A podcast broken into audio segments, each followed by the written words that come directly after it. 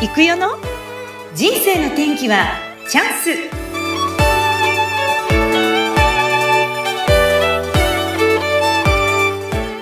人生の天気はチャンス。この番組はゲストさんの人生を自らの口で語っていただき、ご自身の人生の振り返りや人生観などを探っていく番組です。本日のゲストは、スミレナレッジ代表、インバウンドビジョナリーアドバイザー、そして中国コーディネーターの岡部恵子さんです。恵子さん、こんにちは。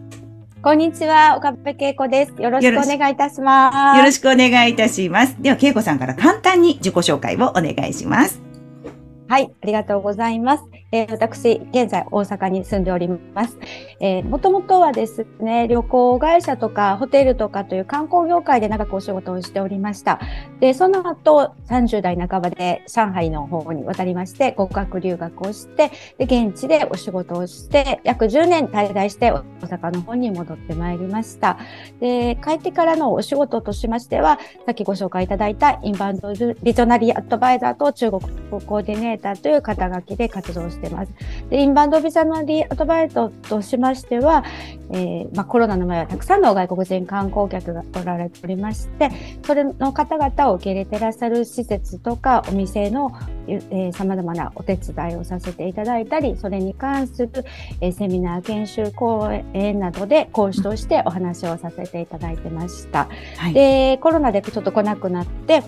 で、現在は、えー、まだまだ外国の方で日本で、えー、活躍されている方たくさんいらっしゃるので、そういった方を受け入れていらっしゃる企業様のサポートをさせていただいております。うん、で、中国コーディネーターといたしましては、えー、まあ、中国に向けて、え何かビジネスをされたいというかお店とか企業様の、えー、様々なご相談を受けたりということをしてます。で、まあ、一貫してずっとやってますのが、えー、100%留学生ばっかりの、えー、専門学校がございまして、そちらで外国人に対して、はい、えー、日本のビジネスマナーを教えております。というのが、まあ、私のお仕事でございます。ああ、ありがとうございました。はい、パチパチパチパチ、はい、なんかすごいいっぱいあって、あまり全部覚えてないんだけど、とにかく、まあ、恵子さんは、あの、関西人で、中国に渡られて、で、まあ、そこの、も何年かいて戻ってこられて、架け橋的な仕事を今もされているっていうことでよろしいですかね。そうですね。はい。うん、日本人として、まあ、外国の現状を、まあ、知りつつ、その間に入って、いろんなお手伝いをしているっていう感じですね。えー、すごい。はい、いや、でもなんか、うん、その、なんていうかな。パワパワフルだな。まあ、今の話、バーって聞いて、すごい、まずそこパワフルだなと思ったんですけど、どうしてその最初、はい、中国にいらしたんですか？日本に居場所がなくなりましたと言って。えそうなんですか、まあ、あの、30代半ばでちょっと体調を崩しまして、会社辞めようかなと思ったんですね。うん、で、その時にもう日本ってすごく景気が悪かって、当時はまださもう30代半ばで女性って言うとやっぱなかなか正規で仕事をしようと思うと転職が難しかったんです。で、そこで何かやっぱ手に職をつけなければと思いまして、で、まあ語学が身につけば、まあ変な話、年をとっても活かしていけるかなと思いました。で、そこで、あの、英語は非常に私苦手でございまして、で、なんとなく中国語だったら、ふと、なんとかなるかなと、ふと思ってしまったのが、ふとなぜか中国が降りてきた。うん、はい。それで、うん、じゃあちょっと中国語を勉強しようと思って、はい、あの、え日本で勉強してたんですけれども、やっぱりなかなか身につかず、じゃあとりあえず3ヶ月行けばなんとかなるよという言葉に乗せられて、はい、2002年の夏に渡りました。へえ。30代半ばで3ヶ月まず、はい、もうちょっと日本嫌になっちゃって、はい、中国3ヶ月行った。で、語学留学をした。いうか、まあ、みんな、そうですね。なんかスキルをつけないともう生きていけないなと思って、で、はい。で、上海に渡って、はい。えー、身につけようと思って渡りました。どうでした？それ3ヶ月やってみて。め、めちゃくちゃパラダイスで楽しかったんですけど、そんな3ヶ月でそんな中国語はもう身につかないです。とてもとても使い物にはならない。ゼロベースですもんね。すごいですよね。英語ならなんかほら中学からこうちょっと学んでるから、なんとなくわかるかな。そうですね。中国語だとね。で、どうされたんですか ?3 ヶ月いて。ね、うん。で、まあ、行く前にもマンツーマンで半年ぐらい勉強してたんですけれども、それで行ってももう何ともならず、うん、で、やもうとにかくパラダイスで楽しかったし、もうこんな使い物にならないから、もう一回きちんと留学をし直そうと思いまして、で、当時、まあ、一人暮らしの家を空家賃払ってたので、とりあえず一回帰って、それを処分して、はい、もうそうですね、それ帰ってきたのが2002年の10月だったんで、の半ばだったんで、下旬だったんですけども、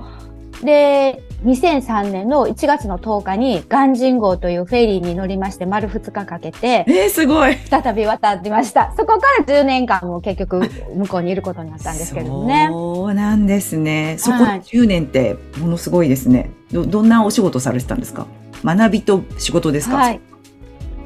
えっと、もともとはその時も語学留学で1年ぐらいいて戻ってくる予定だったんです。うん、えけれども、やはりなかなか語学も身につかないし、当時は中国ものすごく景気が良くって、外国人をすごく受け入れしてたので、ビザ、就労ビザの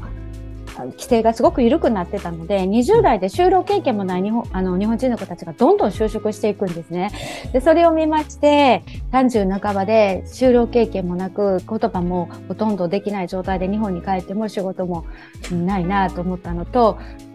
私バブル世代の人間なんでもうその時よりもすごくこう中国ってこう上向きに発展してたので、そこでお仕事をするっていうのは非常に勉強にもなるし刺激にもなるし、絶対自分の人生にプラスになるなと思って残ろうと思って決めたんですね。何をやったんですか仕事。うん、えっ、ー、と、まあ、一番長く働いていた会社っていうのは、はい。えー日本人の方が向こうで起こした会社で、お客様100%日系企業ってことで、内容としては、不動産仲介と人材紹介とコンサルティングっていう3つの部分がありました。これは、日系企業さんが進出してくるときに必要なものをワンストップでお手伝いをするということをコンセプトに作られた会社だったので、そこの会社で働いていました。どんなお仕事だったんですか？メインは。仕事内容としましては、私自身は一応不動産部に席があったので、うん、実務としては、えー、日系企業様の駐在員の方のお住まいを探したりとか、オフィスを探したりとか、うん、その後のアフターサービスなんですけども、社長の考えでもう部門を超えて日本人はとにかく営業しろと言われてましたので、平日普段は中心はもうそれこそ上海にある日系企業さん入ってるビル全部と言ってもう過言ではないぐらい、うん、ビルからビルへと営業に回っておりました。飛び込み営業ですか？まさにそうですね飛び込みももちろんやりましたしあのお客様すでにお客様になってる企業様のところにも行きましたし、うん、もうすべてですね。かっこいいですね。そういうのは全くあの空空に感じない感じですか？それともややっていくうちにだんだんできるようになった感じなんですか？日本でそのホテルっていうのは、まあ、東京のホテルオークラの大阪の営業所で、その時も営業してたので、営業の経験っていうのは、はい、ありますけれども、実は私、こう見えましてもですね、もともとすごく気がちっちゃくって、もう本当にもうドキドキドキドキして、人前で喋れるような人間ではなかったんですね。うんそんな風に見えないですね。本当？まあでもやっぱりそういう部分ってあるので、やっぱりその飛び込みする時も本当にドキドキドキドキしながらですけども、やらざるを得なかったので、うん、もう必死で回ってましたね。やっているうちに、こういろんな出会いがあったと思いますが、はい、こうやっててよかった仕事、はい、これや、ここに来てよかったと思った出来事なんかありますか？仕事の内容ってこと仕事でなんかこういうふうに言われて嬉しかったとか、いろんな多分毎日営業されていればいろんな出来事あると思うんですけど。はい。そうですね。まあ、お客様との関係で言うと、やはり、うん、もううち来ても仕事ないけど、あの、休憩しにああの来てもらってもいいよとかって言ってくださる方とかも中にいて、そしたら来ますわってお茶ぐらい出してあげるしとか言って 言ってて、でも本当に申し訳ないけど岡部さん来てもらっても仕事ないよって言ってくださってたところに通い詰めたお客様ほとんどから最終的に仕事をもらえたんですね。やっぱりそれは すごく嬉しかったですね。うんうんああ、やっぱり毎日ね、そう、やっぱりこまめに通ったこう信頼関係を築いていったっていうのがそこにつながったのかなと思いますけど。そうですね。やはり、うん、その全くその私がやってた仕事と関係ないことでもいろんなことをやっぱり聞いてこられるんですね。海外なんで不安なんで、私が結構長く住んでたりすると、もう本当に家族が来るから食事どこ行ったらいいとか今度クリスマス会あんねんけどプレゼントどこで買ったらいいとかそんなこととかも全てこうあえ会社に帰ってそのデータお店の資料とかをメールで送って差し上げたりとかいろんなことをやっぱりあのお手伝いというか情報を差し上げたりとか、そういうことをしたことがやっぱ信頼まあ、特にその目に見えない商品じゃないですか不動産とかって目の前に。一応部屋見学とかはできますけれども実際住んでみないとわからないっていうところでやっぱりサービス業っていかに売ってる人をそ信頼してもらえるかっていうことがすごく大事だと思うんですね。そうん、そこでまあ特に海外っていうこともあってまあ岡部だったら頼んでも大丈夫だろうっていうふうにやっぱ思っていただけたのかなっていうところっていうのはやっぱり嬉しかったですね。いやー、すごい。あの、実はね、岡部さんと私は知り合ったのは、朝倉千恵子先生のトップセールスレディ育成塾の同期生なんですけど、はい、あの、はい、こういう言葉があるじゃない？あなたから欲しい、はい、あなただから欲しい、あなただから買いたいという人になれっていうその言葉があるけど、まさにそれ、岡部さん、こう体現されてたんですね。そうですね。まあ私は正直そんな頭がいいわけでも容量がいいわけでもなく、やっぱりいかに自分がまあいい人間というか、まあ、この人なら信頼できるっていうのを思ってもらうってお仕事もらえるようになるしかないかなっていうことを自分では実も思っていたので、とにかくそこはとにかく人との縁は大切にするっていうことと言われたことはすぐに自分の仕事と直接関係ないことでもすぐにこうお答えをするとかっていうことで信頼を勝ち取っていくこの人だったらこの人とは仲良くしたいなって思ってもらえる人間になるっていうことが一番まあ、お仕事をいただく上でも大切かなと思って、うん、そこはいつも心がけてましたね。そうだったんですね。うん、いや中でも日本じゃないその中国という異国の地で、うん、あの10年間も目いっぱい働いてこられたと思いますが、はい、あのどうなんですか、はい、中国の方って私はあまり直接触れ合ったことがないんですけどやっぱり、はい、行った時はそれぞれギャップってありますよね？日本と違うから。どうだったんですか？その辺は。そうですね。やっぱりその文化とか習慣が違うので考え方とかそういうのがやっぱり全然違うところっていうのがあってえー、なんでってなることもやっぱりありましたけれども住むと向こうのが楽ですね。あそうなんですか。例えばどういうところに、はい、えーって思ったことってえこういう回答なんだこういう答えなんだとかきっとなんか日本人と違うところとかあるんだろうなと思うんですけどびっくりしたこととか。ね。うん、はいそうですね。これは日本人と中国人というよりも日本と外国人って捉えていいと思うんですけど、やっぱりはっきりものを言いますよね。日本人は本音と建前とかを使い分けたりとかしますけど、それが一切ないので、うん、はっきりもう嫌なものは嫌、いいものはいい、OK、イエス、ノー、はっきり言えばいいので、うん、それなかなか日本人言えないじゃないですか。躊躇するじゃないですか。こんなこと言ったら嫌われるんじゃないかなとか。そうですね、ありますね。でも、うんうん、ですから例えば食事誘われた時に、うん、いやどうしようかなって迷ってると行くの行かないのはっきりしてとかって言われて行かないって言ってああじゃあまた今度ねって言って何も思わないんですよね、日本人同士だといやなんか私のこと嫌いやから行くの行かないって言ってるのかなとか、ね、いろんなことを勘ぐったりするじゃないですか。そんなこと一切勘ぐる必要もないし、ねうんうん、さっぱりしてるからすごくそういう意味では付き合いやすいです。慣れたら変な気を使わなくていいので、うんうんうん、付き合いやすいですね。あ、そうか、それは、そうかもしれないですね。中国人の方だけに限らず、外国人は割とそうですよね。あの、留学なんかしてる人なんかはっきりものいますもんね。うん、そうですそうです。うん。だから逆にあの私が留学生教えててあのいろんなことをねこう聞いてあの一番ショックだったのが、うん、日本人は信用できないって言われたんですよね。あああの本当にすごい汚い、うん、汚いもの見るような本当に何とも言えない寝つきで、日本人は信用できません。心の中で思ってることと言ってることが違うから。そこが逆に外国人から見ると、そっか、うん、そういうふうに見えちゃうんですね。うん、ああ、それは、うん、うん、そうかな、そうなっちゃうのかしら。そうですね。だからですから、もう皆様方もね、きっと今外国の方たくさん来られてるので、接する機会終わりだと思うんですね。ですからやっぱり外国の方に対しては、あまりこう、深くか気にせずに、はっきり言ってあげた方がいいと思います。接するチャンスがないと分かんないんですけどね、そういうのありますよね。うん、うん、ダメですよとか、うん、いいですよとか、はっきり言ってあげた方が、うん、いいと思いますね。ね。えー、そうなんですね。いや、でも、あの、恵子さんは、あの、10年間2回目、その中国でもバリバリのお仕事してたわけじゃないですか。はい、すごい、その時も楽しかったんですよね。はい。はい仕事はめちゃくちゃ大変でしたけど、めちゃくちゃ楽しかったです。うん。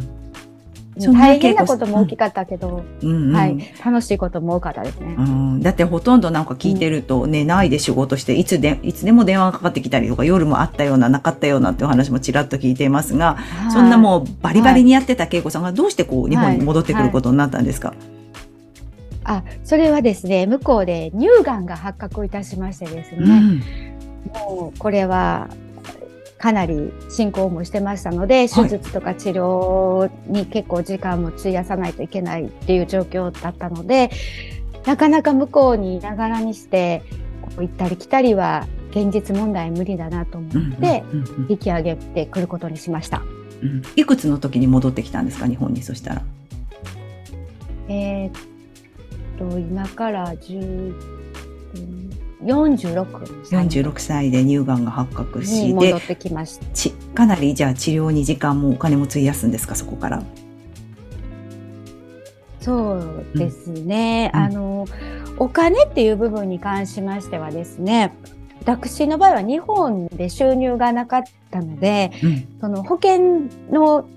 まあ、保険の範囲での、まあ、手術とか治療だったんですけども、その時はですね、えー、保険代が安かったので、あと高額医療も割と低いの段階でそれ以上払わなくて済んだので、うんまあ、お金はかかりますが、そこまで、治療費にはそこまでは、その時はかからなかったですね。ただ時間は、やっぱり手術した後に、抗がん剤治療と放射線治療とやりましたので、そうですね。うん、でも、まあ、1年もかかってないかな。うん、うん、ただ、私は、まあ、その後ももちろん検診も行ってたんですけども、2年後に再発をしてしまうんですね。はい。で、その時はもう抗がん剤治療絶対嫌ですってお断りをして、別の治療を取り入れて、はい、で、その時肺に3つ見つかったんですけども、あの、本当かどうかわかんないですけど、一応乳がんというのは他の臓器に再発すると治らないとは言われていたんですが、その他の方法を用いて半年ぐらいでがんを消すことができました。ただ、その時は、えー、保険外の治療を取り入れてます。取り入れましたので、うん、そっちは結構お金はかかりますね。えそして今もじゃえっ、ー、と何かこう治療はしている感じなんですか？すると。あそうですね。あの実はもともとの病院でも私はホルモン系のがんだったらそのお薬を処方していただいてて、それは今も飲み続けてます。一応今なんか最初の再発をしたがんが消えてからまだ10年経っていないので、まあ、10年ぐらいまでは飲んだ方がいいんじゃないかということでそのお薬を飲んでいるのと、うん、で一応もう寛解状態なのでもう一つの治療は先生も来なくていいよって言われるんですけど 私がまあ勝手にというか、まあ、その先生今もいやもうお友達なので その先生とつながっておくだけでも西洋医学も東洋医学もいろんなことを知ってる先生なので、いろいろとこうアドバイスもしていただけるということと、まあ、それをやってるからきっと元気なんだろうなということもあって、はい、そちらの病院もずっと通っているので、はい、結構今も治療費にはお金をかけてますね。うん、じゃあ、はい、共にこう共存するじゃないですけど、体の中にはもしかしたらちょあるかもしれないけど、でも、なんていうかな、切除とか、そのなくすとかっていうよりも共に生きるみたいな感じですか？えっと、乳がんの方は一応基本的には、寛解状態で消えてるんですけれども、実はですね、去年また別の旧神経が細胞腫という鼻のですね、はい、がんが見つかりまして、ええ、これは、えっと、1年間に100万人に0.4人しかかかない原因不明のがんなんですね。ですから乳がんの再発では再再発ではなかったので、私としてはまあ自分がやってきた乳がんを再再発させないためにやってきたことは間違ってなかったなということで、そこはもう安心できてよかったんですけども、今回はもう原因不明なのでどうしようもないんですね。はい。で、それは一応緊急手術をいたしまして、はい。細胞は切除して、細胞ではなかった失礼しました。腫瘍は全部きれいに取れてるんですけども、もしかしたら細胞レベルのものがあるかもしれないし、ないかもしれないということで、放射線治療を進められました。で最初はやるつもりだったんですけれども、その後遺症がやはり非常に恐ろしいものをたくさん聞かされまして、まあ、もちろん出るか出ないかわからないんですけどもその後遺症が怖いのでもうやめておこうと思ってその治療をしていないんです。ですから、もしかしたらいつ何時、うん、その細胞がですねがん化するかもしれないししないかも一生しないかもしれないしっていう状況ですね。うん、あそういう今じゃあまあ薬も飲みながら、体調を整えながら、そして、あの、お仕事、今、精を出して頑張っていらっしゃるんですけど、今、あの、先ほど、ちょっとまた今度お仕事の方にお話持ってきますけど、はい、たくさんの留学生の皆さんと一緒にこう、はい。接して毎日こう、結構授業も、はい。一生懸命、はい。長くやってらっしゃるんですよね、毎日ね。はい。はい。そうですね。楽しく昨日もやらせていただきました。はい。はい。今、接していて、どうですか？こう、ご自身のその元気の源というか、日々のなんだろう、はい、パワフルになられる。はい、すごい私結構すごい元気な人だなっていうイメージめちゃめちゃ持ってるんですけど、言われません、はい、どこにあるのかなって思いました。言われるでしょ？はい。うん、ま、まあ、大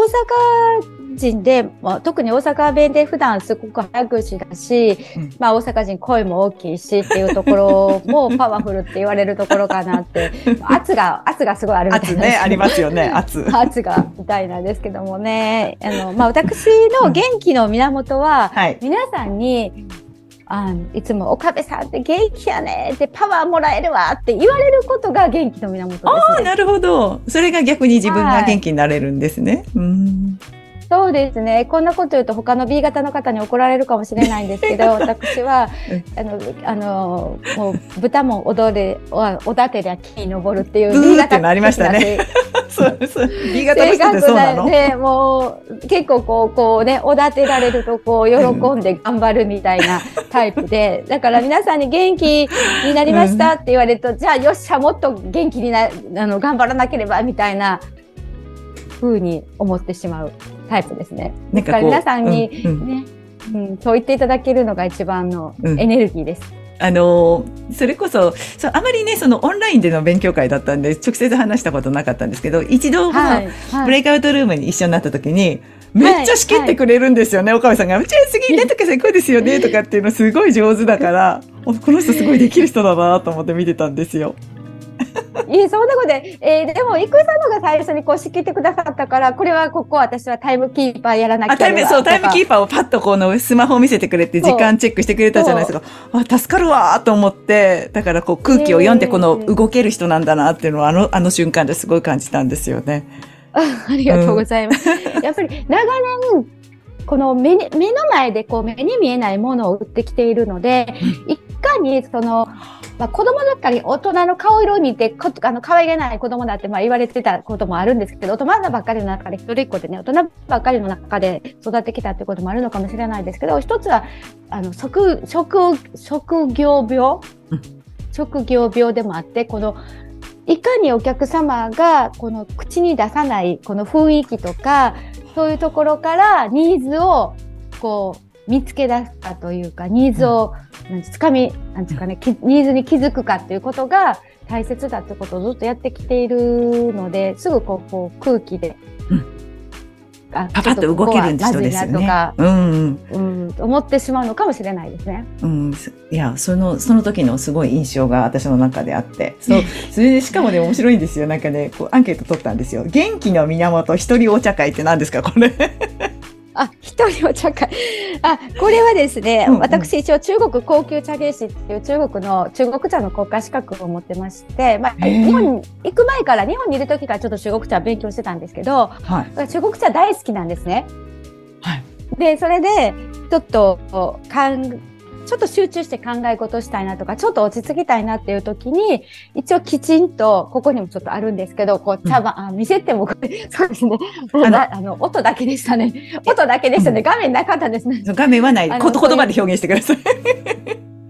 茶茶器とかをきちんと準備して、はい、それで落ち着いて中国茶をもうそうですね家に50種類あるのぐらいあるのでそれをお持ちなんですか？これとか言って。あ。気持ちに。ちょっと古いそうそう合わせてこう56種類こうゆっくり入れながらお茶を飲むというのがっていう贅沢な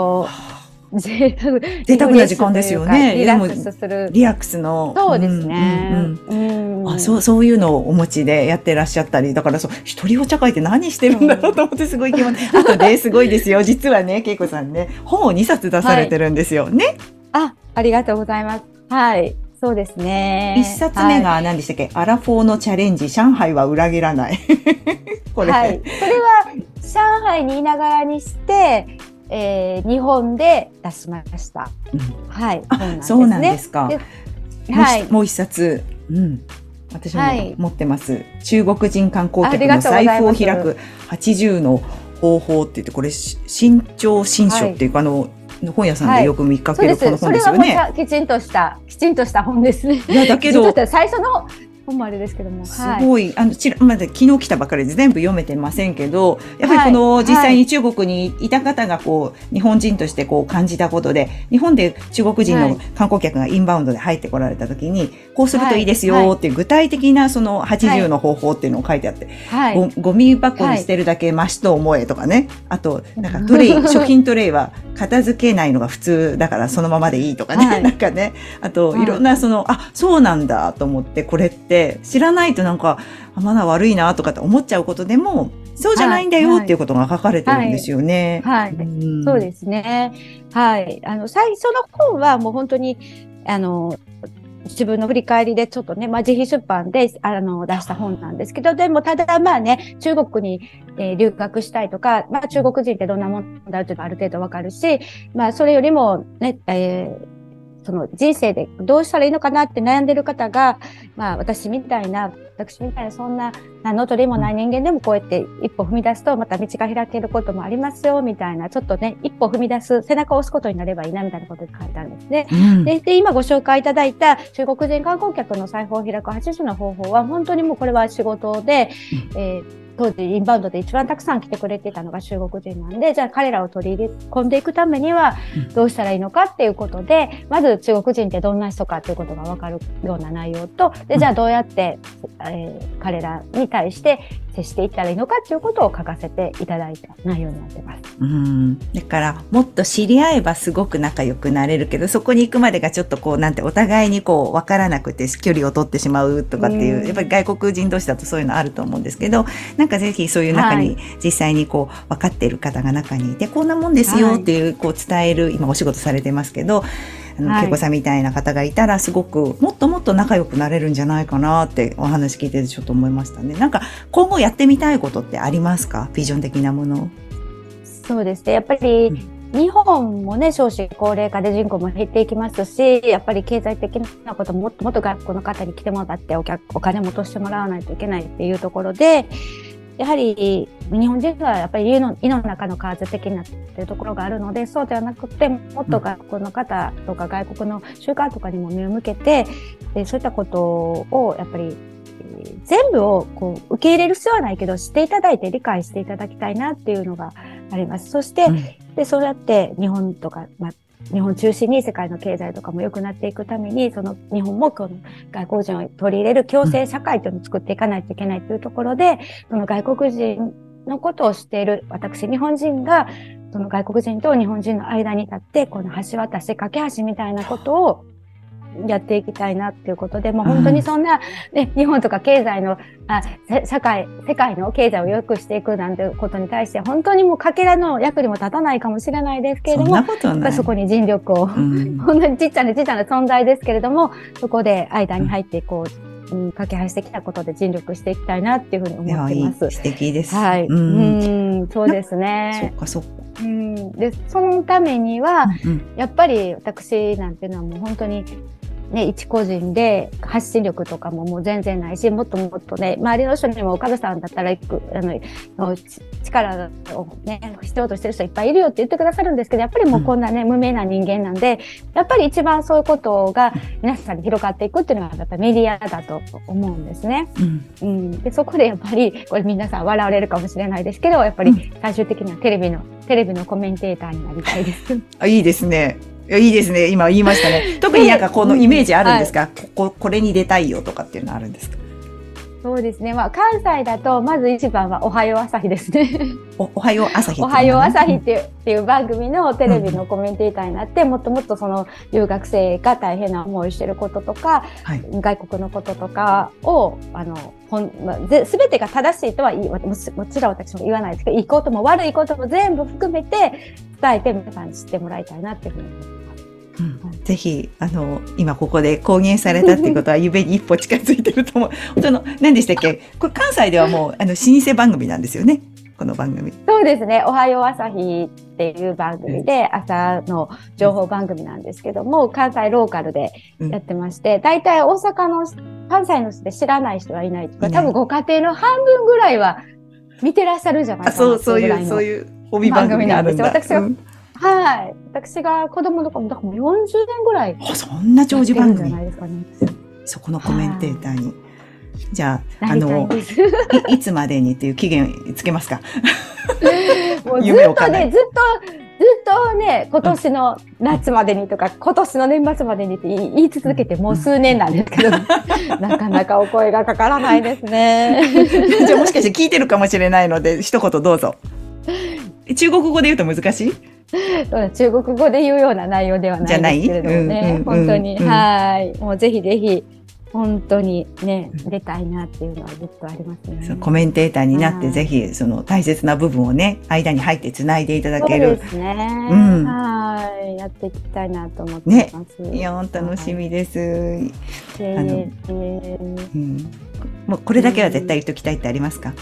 これだけ言っておきたい。うんそうですね。やっぱりさっきとちょっと重なりますけども、日本人が全て正しいとか外国人が全て正しいってことはなくて、みんなそれ文化とか習慣の違いなので、うんこの自分でご自身で枠を作ってしまわないで、まずこの枠の外にね、目を向けていただいて、全部受け入れる必要はないので、み向けて、向けていただいた上で、これぐらいは許容しないといけない。ここは注意をしていく。ここは、じゃあ、日本側の受け入れ体制が間に合ってないので、対策をちょっと考えて、無事でいきましょうっていうことを考えていただく。そのために、まず目を向けていただいて、ね。あの、それを知らないからこそ、マナー悪いなと思って、ストレスが溜まりますので、うんそのストレスをためないためにも、まず知っていただきたいなと思います。うんそうですね。そうですね。なんかそこでこう言うのをためらってこう、そのね壁ができたままだとそれ以上進まないですからね。一言言ってみるとか、ぜひあの、関わりを持ってですね、もっともっとこの世の中が良くなっていけるように、日本だけで孤立するんじゃなくて、ぜひ交わってね、ね。お互いにとっていい関係を結んでいけたらいいなっていうことをちょっと感じましたね。ね。はい。あと、あの、一個だけいいですか？あの、皆さんね、言葉ができないからってよくおっしゃるんですけど、言葉なんて関係なくて、日本人も外国人も関係なくて、うん。必ず心は通じますから、あもうとにかく笑顔で、もうジェスチャーでいいので、うん。まあ、中国、台湾、えー香港とかで漢字圏だとある程度筆談でもいけますのでね。あそうですよね勇気を出して、うん。あの、はい。出川イングリッシュみたいな感じですよね。体当たりでぶつかるっていうのは。い。もう、外国の方もね、正直逆になかなかせっかく日本に来たのに、日本人の人なかなか話しかけてくれないって寂しく思ってるところ本当はもっと接したいと思ってるので、もうぜひ勇気を出してね、うんあの、もうジェスチャーと笑顔でいいので、うん接してみてください。そうするとね、あ、外国の方って結構皆さんね、いい方もいらっしゃるなっていうこともね、分かっていただけると思うので、うんぜひそこはお願いしたいです。あ、はいい、いですね。もう、それから中国人っていうことだけにこだわらず外国の方とっていうことでいいですかね。はいはいうん。わかりました。はいもちろん。はい。今日は本当にありがとうございます。スミレナレッジ代表インバウンドビジョナリーアドバイザー中国コーディネーターの岡部恵子さんでした。恵子さんどうもありがとうございました。はい、こちらこそありがとうございました。最後に中国語で一言お願いします。こんにちはっていうのを言ってください。こんにちはですか？最後にこんにちはですか？じゃあまた聞いてくださいでもいいです。よろしくお願いしますでもいいです。岡部恵子です。よろしくお願いします。難しい？え、我是干部家族，请多关照。谢谢大家，再见，再见バイバイ再见，再见再见。